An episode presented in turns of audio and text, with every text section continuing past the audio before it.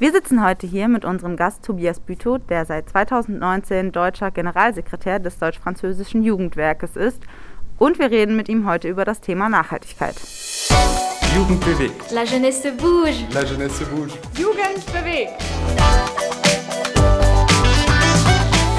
Kuckuck, ich bin Laura. Hallöchen, ich bin Irini. Und wir nehmen gerade am Jugendforum Jugend bewegt des deutsch-französischen Jugendwerkes in Kooperation mit der Europäischen Akademie Otzenhausen teil.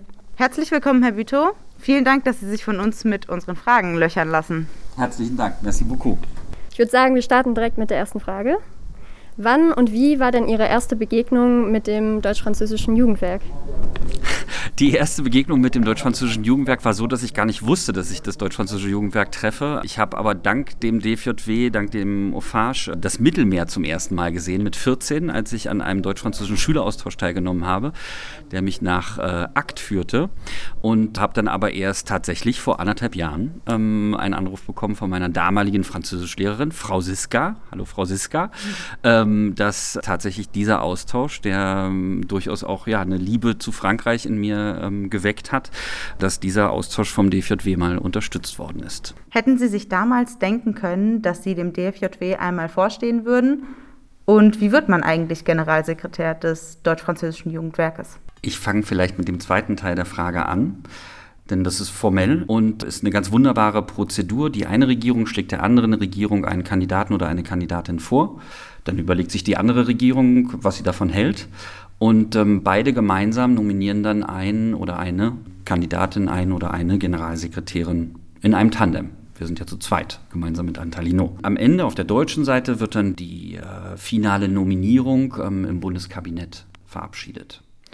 Und wie man das wird oder wie ich das werden konnte, das bin ich wahrscheinlich die falsche Person, äh, das zu fragen. Aber als Historiker und Politikwissenschaftler vom Hause aus äh, liegt mir die Arbeit mit jungen Menschen ähm, am Herzen. Ähm, ich habe äh, viele Jahre in Frankreich gelebt und bin insofern äh, ja, zu einem Franco-Allemand geworden und glaube auch ganz fest daran, dass das, was das DFJW als kleine, aber feine internationale Organisation macht, viele junge Menschen inspirieren kann. Wir arbeiten mit mehr als 9000 Partnerinnen und Partnern zusammen, zum Beispiel mit der Europäischen Akademie in Otzenhausen, hier im wunderschönen Saarland. Wir sind davon überzeugt, dass wir tatsächlich in den Biografien aber auch in den, in den Ausbildungswegen oder sogar auch schon beim Einstieg in den Beruf ähm, junge Menschen darin begleiten können, ähm, Europa als eine einzigartige Lebenschance zu begreifen. Darum mache ich das, was ich mache, unglaublich gern. Sie als Generalsekretär pendeln sich ja dann auch oft zwischen Paris und Berlin. Ist das so? Wenn nicht die Corona-Krise ähm, uns gerade durcheinander wirbelt, dann pendel ich tatsächlich ähm, sehr oft zwischen Paris und Berlin, aber nicht nur zwischen Paris und Berlin, weil die Partner, mit denen wir zusammenarbeiten, die Veranstaltungen mit jungen Menschen, finden ja natürlich überall in Deutschland und in Frankreich statt. Und insofern führen äh, unsere und meine Reisen mich tatsächlich auch an viele andere Orte. Und nehmen Sie dabei das Flugzeug oder die Bahn? Ich würde am liebsten sagen, nein, ich nehme nicht das Flugzeug. Aber leider ähm, ist es tatsächlich so, dass, äh, dass ich selbst oft das Flugzeug nehme, nehmen muss, weil die Möglichkeiten der Verkehrswege einfach noch nicht so sind, wie ich es mir wünsche und weil es, ähm, weil es doch wichtig ist, im persönlichen Gespräch Themen zu vermitteln, Partner zu sensibilisieren oder einfach junge Menschen zu treffen. Digital ist super, das vernetzt uns alle, das hilft auch in der Corona-Krise einfach ähm, weiter im Austausch zu sein, aber es ist schon wichtig auch, äh, vor Ort zu sein. Und äh, ich bedauere es sehr, dass es diesen großartigen Paris-Berlin-Nachtzug nicht mehr gibt und habe aber einmal schon den Nachtzug Paris-Moskau ähm, nehmen können und bin in Berlin ausgestiegen. Das würde ich gerne öfter machen. Und wird daran gearbeitet, dass beim Standortwechsel mehr auf Nachhaltigkeit geachtet wird? Wir haben äh, Kolleginnen und Kollegen, die, äh, die ganz bewusst auch von Berlin und Paris mit dem Zug reisen. Die haben wir jetzt zum Beispiel auch in der Corona-Krise mit Laptops ausgestattet, damit äh, diese Reisezeit eben auch als Arbeitszeit wirklich genutzt werden kann.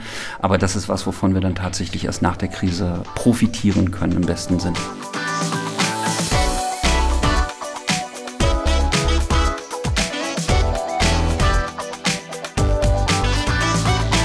Hat sich denn in Sachen Nachhaltigkeit bei Jugendbegegnungen generell alles schon verändert? Wie bewegt sich aktuell das deutsch-französische Jugendwerk im Bereich der Nachhaltigkeit? Und wird gerade konkret an etwas gearbeitet und wenn ja, an was? Wir haben zum ersten Mal seit diesem Jahr das Thema Nachhaltigkeit, Umweltschutz und Klimawandel als einen von fünf strategischen Schwerpunkten. Denn wir sind davon überzeugt, dass die Zukunft junger Menschen, unsere Zukunft in Deutschland und Frankreich natürlich nur stabil gestaltet werden kann, wenn wir das Thema Nachhaltigkeit, Umweltschutz und Klimaschutz aktiv angehen.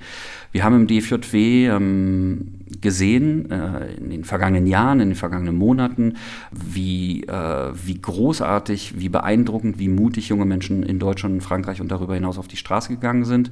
Und dann haben wir uns die Frage gestellt, wie können wir eigentlich dieses Engagement weiter fördern. Denn das Engagement darf nicht nur auf der Straße bleiben, es darf nicht nur in den Medien sein, sondern es muss sozusagen in die Breite der Gesellschaft auch getragen werden.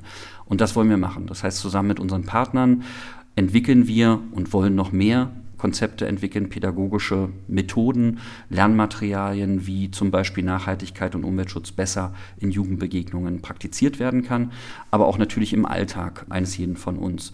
Oder äh, wir arbeiten aktuell an der Konzeption eines deutsch-französischen Klimarates, denn wir sind davon überzeugt, dass wenn junge Menschen im Dialog miteinander sind und sich gemeinsam darüber den Kopf zerbrechen, wie können wir diese Jahrhundertaufgabe Klimawandel denn lösen? Und wenn diese Vorschläge von jungen Menschen an Entscheidungsträger in Politik, in Wirtschaft, in Bildung herangetragen werden, dann gemeinsam kommen hoffentlich unsere Gesellschaften zu einem Dialog auf Augenhöhe und zu einem besseren Weg. Denn das als letztes zu dieser sehr wichtigen Frage. Ich bin persönlich davon überzeugt, wie gesagt, Jahrhundertaufgabe Klimawandel, dass es sich bei dem Klimawandel um, äh, ja, um einen Konflikt eigentlich handelt. Ähm, mehrdimensionaler Konflikt, einmal zwischen Nord und Süd oder zwischen entwickelnder Welt und sich entwickelnder Welt, zwischen Jung und Alt oder zwischen den Generationen, die Entscheidungen treffen und den Generationen, die darunter leben müssen, äh, unter den Entscheidungen, die die älteren Generationen getroffen haben. Und zu guter Letzt aber auch zwischen Mensch und Natur. Anders als bei Konflikten sozusagen zwischen Menschen, hier können wir nicht verhandeln. Wir können, das sehen wir auch in der Corona-Krise, nicht mit der Natur verhandeln. Wir können eigentlich nur nach den Spielregeln der Natur spielen und das heißt, CO2 ist einfach keine gute Idee.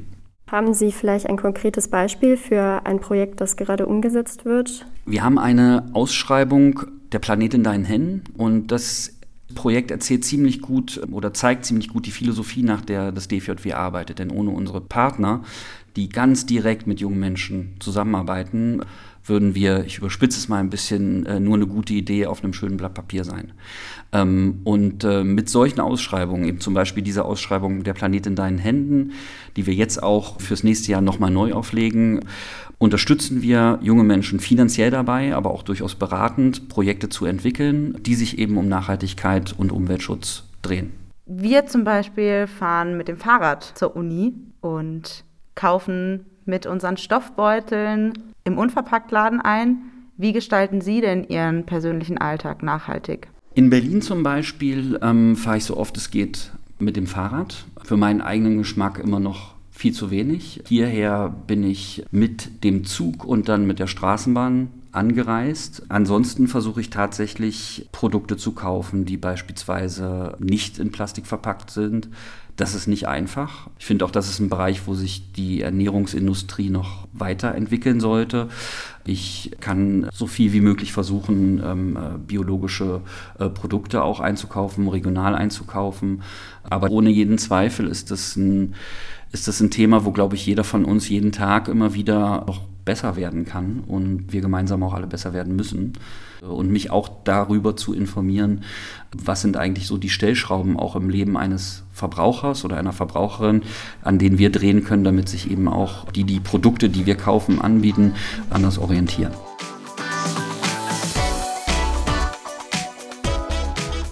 Wir haben jetzt noch eine kurze Spielerei mit Ihnen vor. wir stellen Ihnen fünf Entweder-Oder-Fragen. Ja. Sie haben drei Sekunden Zeit, um sich zu entscheiden. Sind Sie bereit? Ich hoffe. Das erste bezieht sich auf die Lieblingsjahreszeit. Sommer oder Winter? Herbst. Ja. okay, Sommer. Sommer. Sind Obwohl Sie... ich im Winter geboren bin. Sie sehen, drei Sekunden ist schwierig. Nächste Frage. Fahrrad oder Bahn? Am liebsten Fahrrad, auf jeden Fall Fahrrad, ja. Aber äh, tatsächlich, wenn, dann ist es doch öfter die Bahn. Eine Woche ohne Handy oder eine Woche ohne Auto? Eine Woche ohne Handy. Aber Und wieso?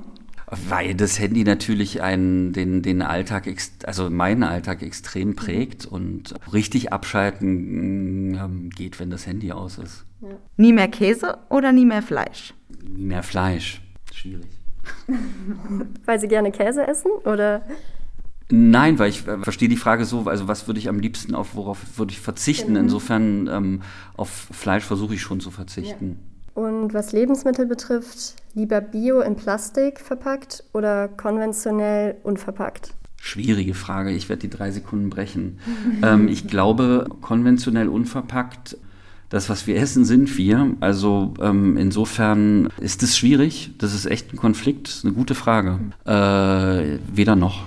Das war der Joker. Eine letzte Frage haben wir noch an Sie. Was ist Ihre Vision für das Europa von morgen? Ihre erste europäische Begegnung ist ja jetzt fast 30 Jahre her. Wo sehen Sie Europa in 30 Jahren, auch in Sachen Natur- und Klimaschutz? Das, was die Europäische Kommission gerade macht, den Green New Deal, halte ich für ein Programm, für ein politisches Projekt, das äh, hoffentlich Geschichte schreibt. Und es wäre katastrophal oder anders formuliert. Ich hoffe sehr stark, dass wir in 30 Jahren, wenn wir alle gemeinsam mal darauf zurückblicken, was denn in den zurückliegenden 30 Jahren geschehen, dass wir sagen können, okay, wir haben es geschafft, die Klimaziele ähm, zu erreichen und unseren Planeten zu retten. Denn es gibt keinen Planeten B, wie ähm, schon zwei UNO-Generalsekretäre der Weltgemeinschaft sagten. Und ich glaube, das kann diese, das ist keine Binsenweisheit, dieser Grundsatz, dieses Prinzip auch des Überlebens von uns Menschen auf diesem Planeten sollte eigentlich uns immer wieder nur in Erinnerung gerufen werden, sondern auch ein Leitmotiv für uns sein, dass wir uns danach richten. Und Europa muss hierbei und folglich Deutschland und Frankreich große Schritte nach vorne gehen. Und ich glaube, dass in beiden Ländern schon viel passiert ist. Und so ein bisschen sollten wir auch so schwer und so gefährlich auch die Corona-Krise ist, ähm, aus gesundheitspolitischer Sicht. Aber wir sollten vielleicht auch diesem verdammten Virus ein bisschen dankbar dafür sein, dass es uns dabei hilft, ähm, darüber nachzudenken, müssen wir wirklich ständig irgendwie mobil sein und in die weite Ferne reisen oder, äh, oder geht es vielleicht auch einfach ähm, etwas umweltschonender? Und da sollte Europa tatsächlich auch vor dem Hintergrund, sagen wir mal, der historischen Verantwortung, denn Europa hat ja unglaublich viel auch ähm, seit der industriellen Revolution dazu beigetragen, dass es überhaupt zum Klimawandel kommen konnte. Also sollte auch Europa, wenn man so will, von von dem, vor den Augen der, der Gerechtigkeit einen ganz großen Beitrag dazu leisten, dass wir auch andere Länder motivieren und in gewisser Weise auch Vorbild sind, ähm, wie nachhaltig und wie umweltschonend wir gemeinsam miteinander leben. Und das kann natürlich nicht nur Deutschland und Frankreich beziehen, sondern das heißt dann für alle 27 EU-Mitgliedstaaten und die Nachbarschaft drumherum. Ein paar schöne letzte Worte, finde ich. Also vielen Dank für Ihre Zeit, Herr Bito, und vielen Dank auch für das produktive Gespräch. Vielen Dank für Ihre Fragen.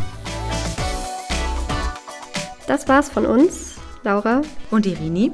Wenn ihr uns gerne zugehört habt, dann schaut doch mal in die Episoden der anderen Teilnehmenden rein. Tschüss und bis bald.